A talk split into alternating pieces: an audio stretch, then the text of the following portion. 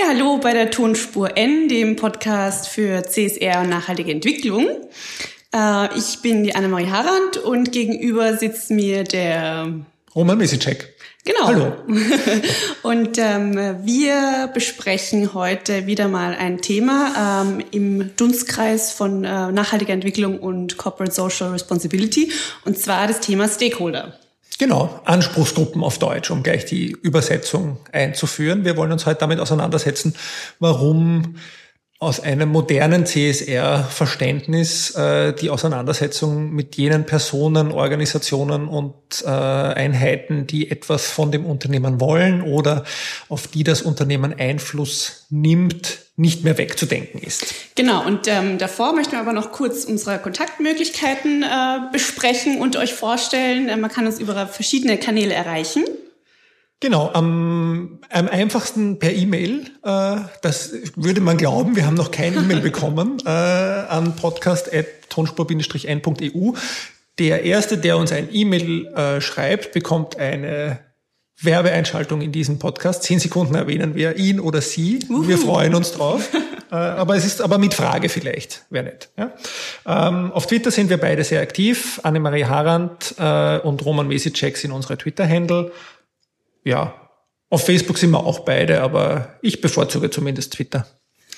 Genau, und da gibt's noch viele andere tolle Podcasterinnen und Podcaster, aber ähm, da gehen wir ein bisschen später nochmal drauf ein. Genau, am Ende haben wir ein paar Empfehlungen äh, für euch vorbereitet.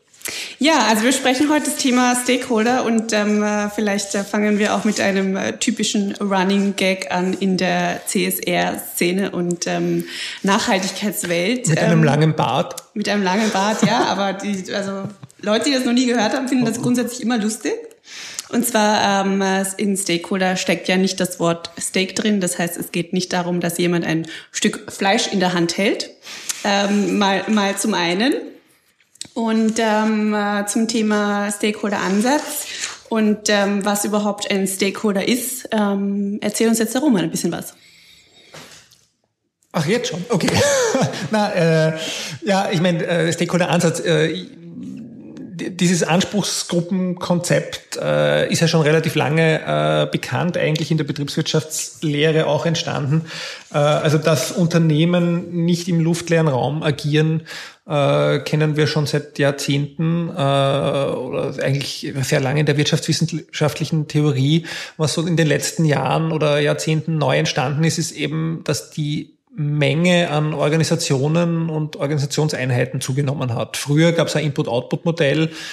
Die Mitarbeiterinnen und Mitarbeiter beziehungsweise haben die Dienstleistung oder die Leistung erbracht, die Rohstoffe sind reingekommen und am Ende war das Produkt und irgendwo gab es einen Investor, äh, der hat das finanziert oder der Eigentümer. Mhm. Und heutzutage ist die Welt einfach viel komplexer geworden. Also es gibt viel mehr Organisationen, äh, die plötzlich was von einem wollen. Ja, und ähm, was ist jetzt ein Stakeholder genau? Wer zählt alles zu Stakeholdern? Naja, das, das können wir jetzt nicht alles endgültig aufziehen, glaube ich, können wir es nicht, aber wir können zumindest mal sagen, also zusätzlich zu diesen klassischen Stakeholdern, die wir jetzt schon äh, erwähnt haben, äh, in der Regel nimmt man noch Regierungen, politische Gruppierungen, Gemeinschaften, Kommunen, Berufsvereinigungen, äh, Lieferantinnen habe ich vorher so nicht genannt, äh,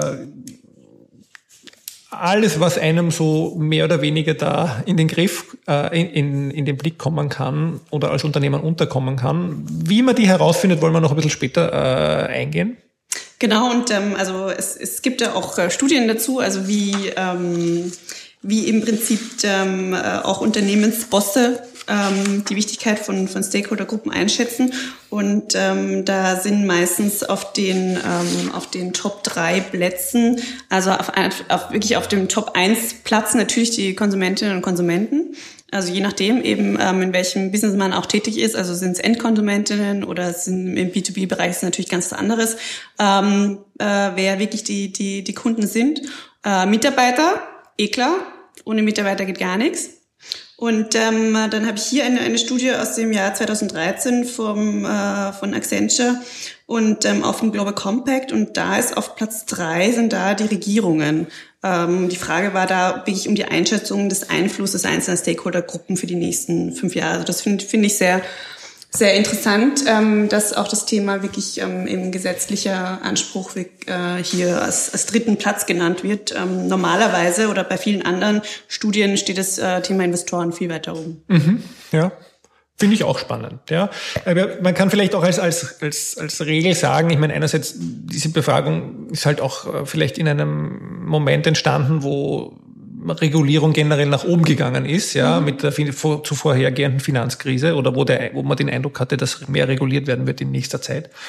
Andererseits äh, ist das sehr stark natürlich auch von Branche zu Branche, von Unternehmensgröße abhängig von Branche zu Branche unterschiedlich äh, und eben wirklich äh, etwas, was man schlecht mit einem One-Size-Fits-All-Ansatz herausfinden kann, sondern etwas, wo man sich schon ein bisschen Gedanken machen muss, ja. äh, wer gehört denn dazu, warum gehören die dazu und was für Ansprüche haben die oder wie soll ich damit umgehen?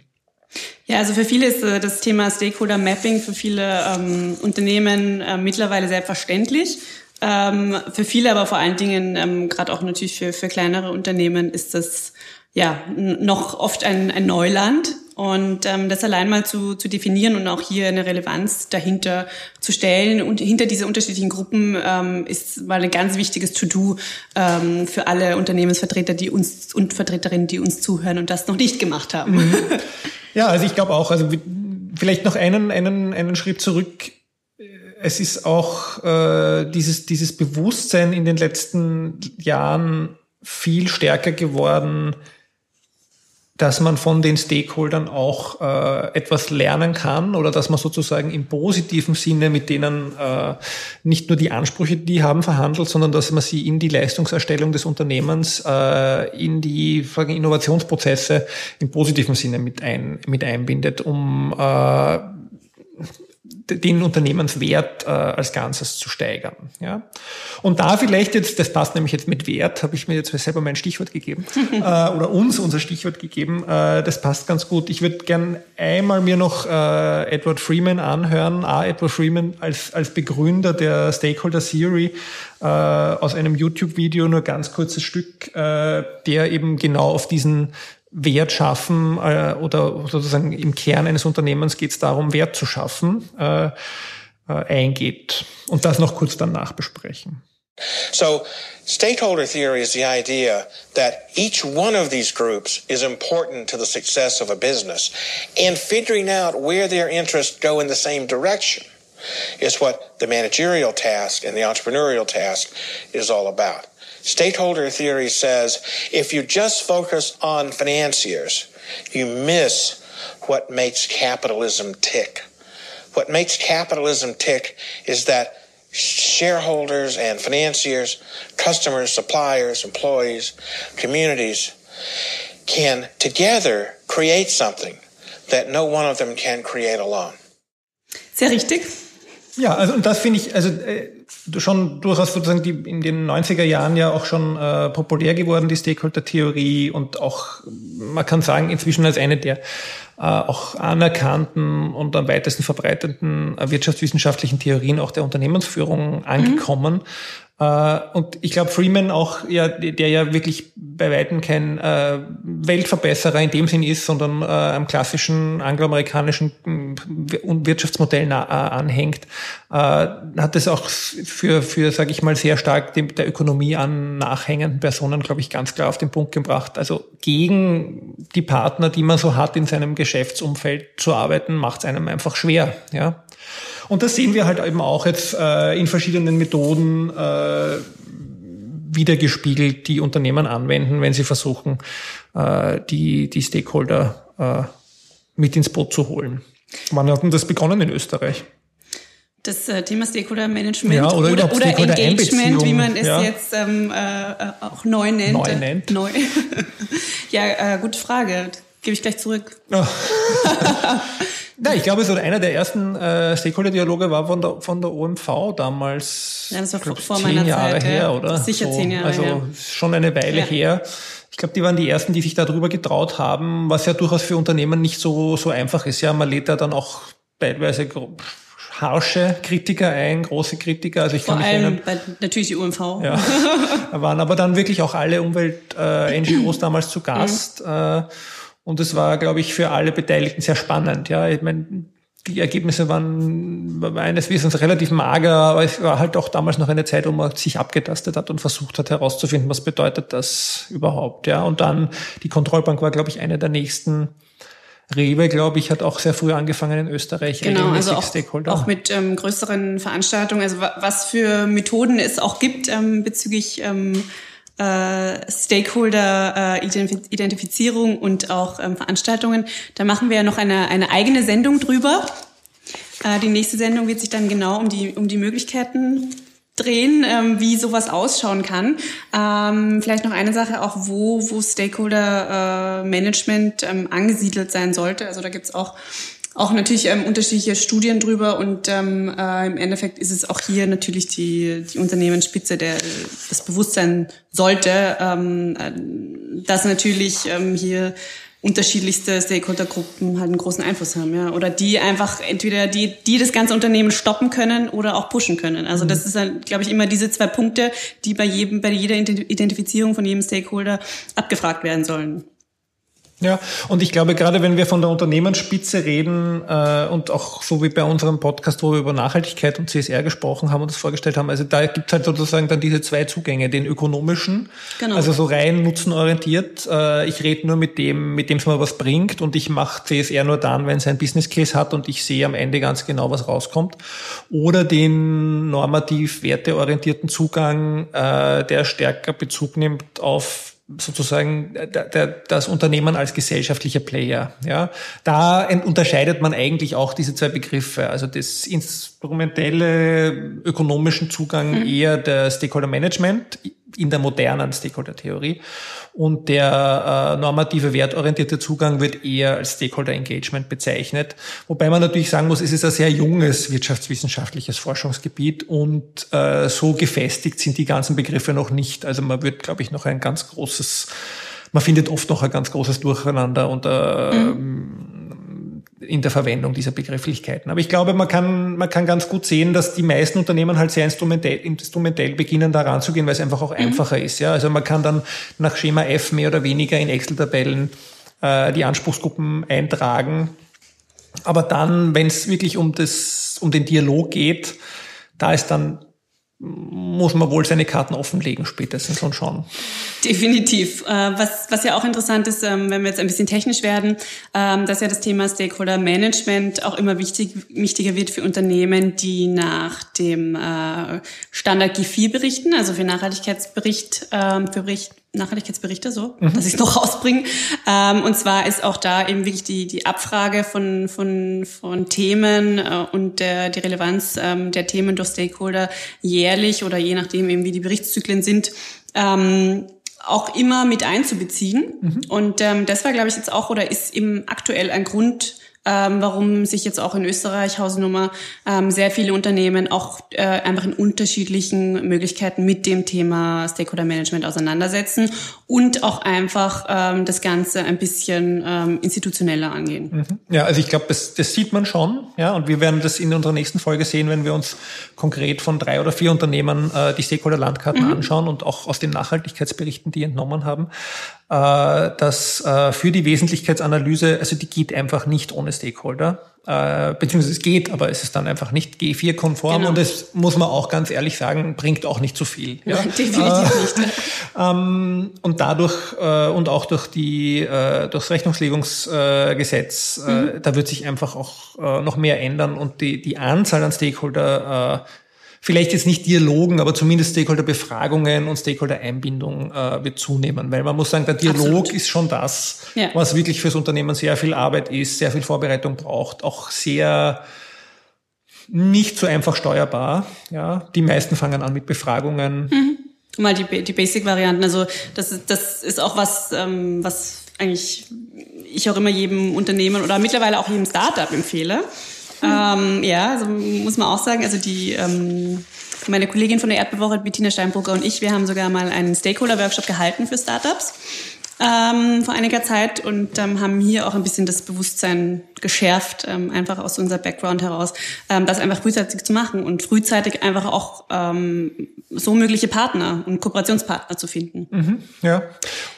Ja, und auch für diesen Innovationsprozess und den Weiterentwicklungsprozess Absolut. des Unternehmens. Absolut, ja. Und das, glaube ich, ist ganz besonders wichtig für kleine Unternehmen. Und da ist halt dann wirklich auch wieder, entsteht ein bisschen dieses Henne-Ei-Problem. Ja. Äh, die haben halt die Ressourcen noch nicht. Ja.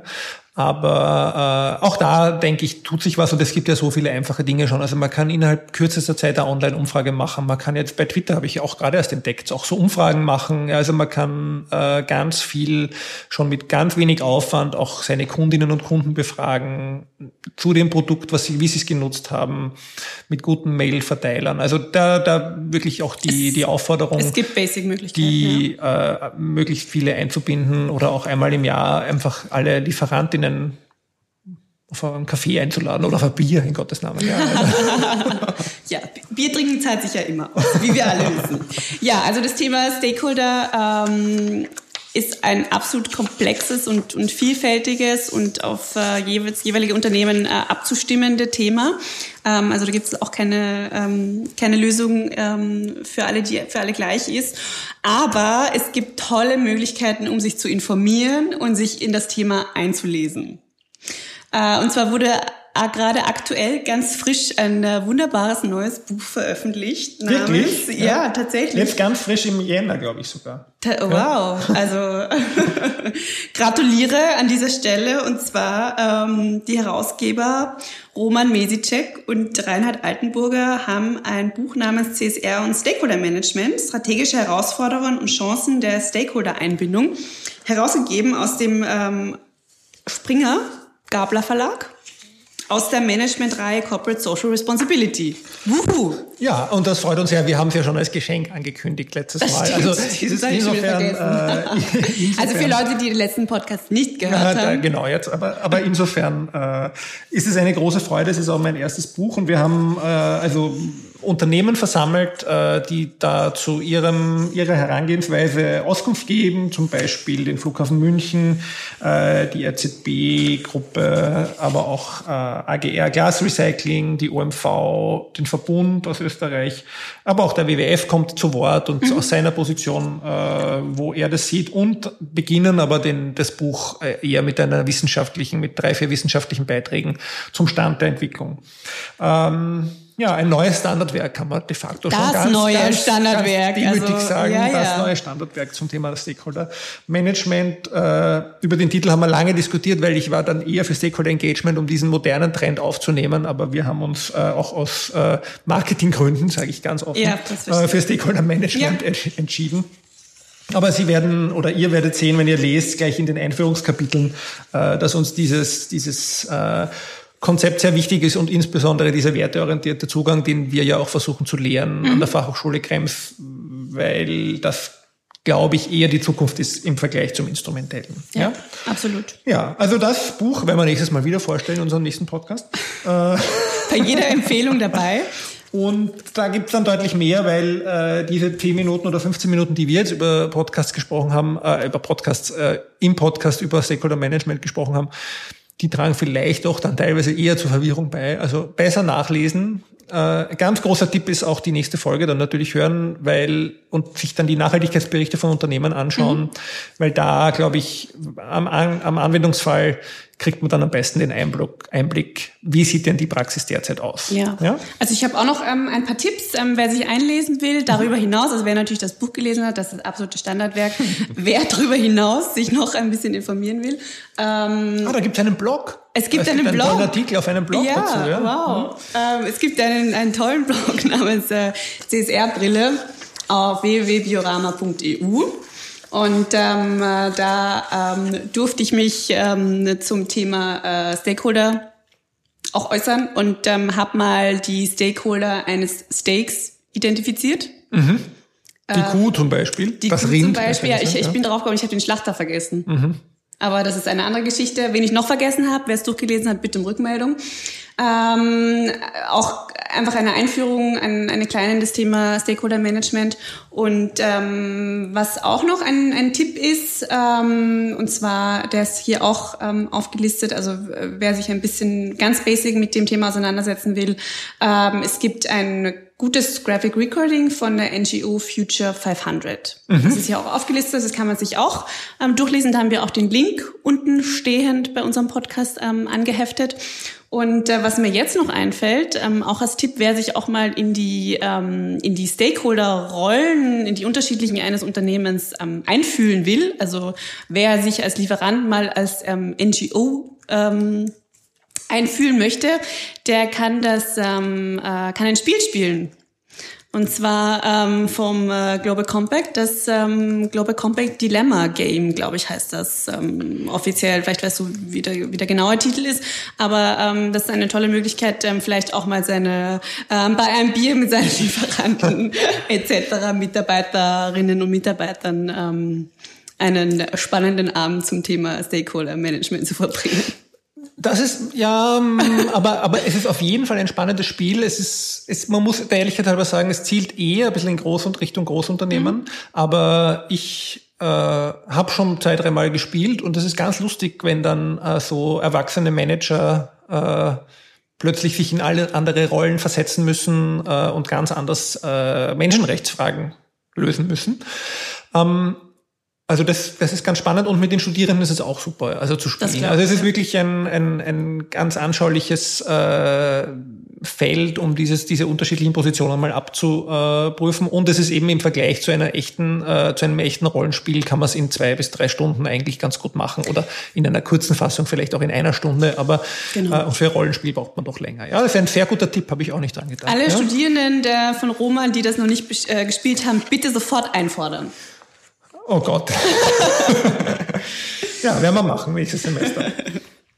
Gut, ja, aber die Annemann hat schon gesagt, also die Links dazu findet ihr jetzt äh, neuerdings unten in unseren äh, Story Notes, äh, wie man so sagt. Da könnt ihr dann draufklicken und weiter, äh, weiter lesen. Ähm, ansonsten äh, wollen wir euch wie jedes Mal gegen Ende der Folge noch ein paar Tipps geben. Äh, ein spannender Tipp zu anderen Podcasts, weil wir sind ja wirklich, also inzwischen ist die Annemarie auch schon reingekippt, wie ich merke, äh, in das Podcast-Universum und hat das auch stimmt. einen Tipp für euch. Genau, und zwar es gibt ähm, eine ganz tolle Liste von äh, Podcasterinnen. Und zwar, die nennt sich Frauenstimmen im Netz, die Podcasterinnen-Liste. Äh, da sind jetzt aktuell rund 200 ähm, Frauen gelistet, die äh, im deutschsprachigen Raum äh, Podcasts betreiben. Ähm, wir dürfen uns auch schon dazu zählen in, zu dieser Liste. Ja, dank, ähm, dank der Annemarie bekomme ich auch in dieser Liste vor. Und ähm, die Liste wird durch, ähm, durch die Expertin Nele Heise geführt. Mhm. Ähm, und man kann sich einfach ganz unkompliziert ähm, eintragen und ähm, sie freut sich auch über ähm, Beiträge und Podcasts ähm, aus Österreich. Super. Ja, also wenn es noch andere Podcasterinnen gibt, mit kleinem i für die Liste, aber auch große, wir freuen uns auch über Vernetzung. Ja? Genau. Ähm, dann haben wir noch einen, einen Fachtipp äh, für euch, nämlich einen Startup-Wettbewerb, der jetzt beginnt. Äh, Re Wien. Ähm, ja, mit dem Titel, es heißt vielleicht Reply Wien oder yes, so, aber, äh, aber, es ist recht spannend, na, aber es ist recht spannend, ist äh, vom, vom Impact Hub Wien gemeinsam mit dem Öko-Business-Plan Wien äh, aufgestelltes äh, Startup, äh, Startup-Wettbewerb, wenn man so will, aber auch für Initiativen, also nicht nur für Unternehmensgründungen, auch für Vereine und Sozialorganisationen, mhm. Wichtig ist, dass sie noch nicht, noch nicht etabliert sind, sondern klein, die dort äh, Projekte einreichen können zur Finanzierung, äh, zur Unterstützung im Aufbau und auch ein bisschen Finanzierung, äh, ja, die auch gesellschaftliche, ökologische oder soziale Herausforderungen lösen. In Wien ist die Bedingung. Sehr spannend. Ja? Also spannendes neues Projekt. Ich glaube, die Einreichfrist läuft bis Ende Jänner. Ja, und alle, die da ausgewählt werden, haben dann äh, die Freude von meinen Studierenden betreut zu werden, weil die Fachhochschule Krems ist auch Partner und die Studierenden arbeiten dann im Sommersemester für diese Startups äh, Konzepte aus, die die halt brauchen. Also nicht irgendwas, sondern was Gescheites hoffentlich. Ja? Gut, das hört sich doch gut an. Ja. Roman, du hast noch einen äh, ganz besonderen Tipp oh, heute. Ja, genau. Also ja, da freust du dich schon die ganze Zeit, das anzuziehen. wir, haben ja, wir haben ja jetzt noch nicht gesprochen, was wir zu Weihnachten gemacht haben, aber wie, wie alle wahrscheinlich. Äh, Podcast draußen gehört. haben wir Podcast gehört und waren, wahrscheinlich waren auch alle anderen, waren, die Podcast hören, waren wahrscheinlich auch jetzt beim Star Wars Film, ja. Und ich möchte jetzt, äh, war mit meinem Sohn den Star Wars Film und war einmal alleine auch. Äh, und habe einen tollen Podcast entdeckt. Äh, dabei lasse ich schon über äh, einen äh, Amerikaner, der, der Storyteller ist, professioneller Storyteller und auch Filme analysiert über zu, zu Thema Storytelling, der sich alle Star Wars Filme vorgenommen hat und dort die Storyline analysiert hat und darüber sehr ausführlich spricht in seinem Podcast. Das kann ich sehr empfehlen für alle, die den Film gesehen haben oder noch schauen möchten oder die ein bisschen in dieses Star Wars-Universum reingekippt sind. Und du kannst dann auch mal ähm, auf deinem Blog vielleicht mal die Stakeholder von Darth Vader analysieren. Ah, das wäre doch mal interessant. Ja, also da könnten wir uns noch eine Stakeholder-Landkarte für den Todesstern. Das wär's doch, ja. Ja, also ja, Stakeholder-Landkarte für den Todesstern ist das der Hinweis auf die nächste Folge. Die Genau. erscheint am 1. äh, Februar, äh, geht die online. Und da sehen wir uns die Stakeholder-Landkarten an von drei, vier, fünf Unternehmen. Äh, Und äh, diskutieren noch ein paar Möglichkeiten durch, was ähm, oder wie Unternehmen erfolgreiche Stakeholder-Kommunikation und ein erfolgreiches Stakeholder-Management machen können und ähm, besprechen auch hier Praxisbeispiele ähm, aus ähm, wahrscheinlich Österreich und wo wir auch schon dort waren und ähm, was wir gut fanden, wo wir auch Stakeholder waren, auch schon bei, bei Workshops, was, was auch vielleicht ähm, einfach ähm, ja aus unserer Sicht ähm, funktioniert und nicht funktioniert und wo Grenzen sind und ja, das wird auch eine tolle Sendung. Wir freuen uns schon. ja, Dankeschön. Dankeschön. So wird das. Tschüss. Tschüss.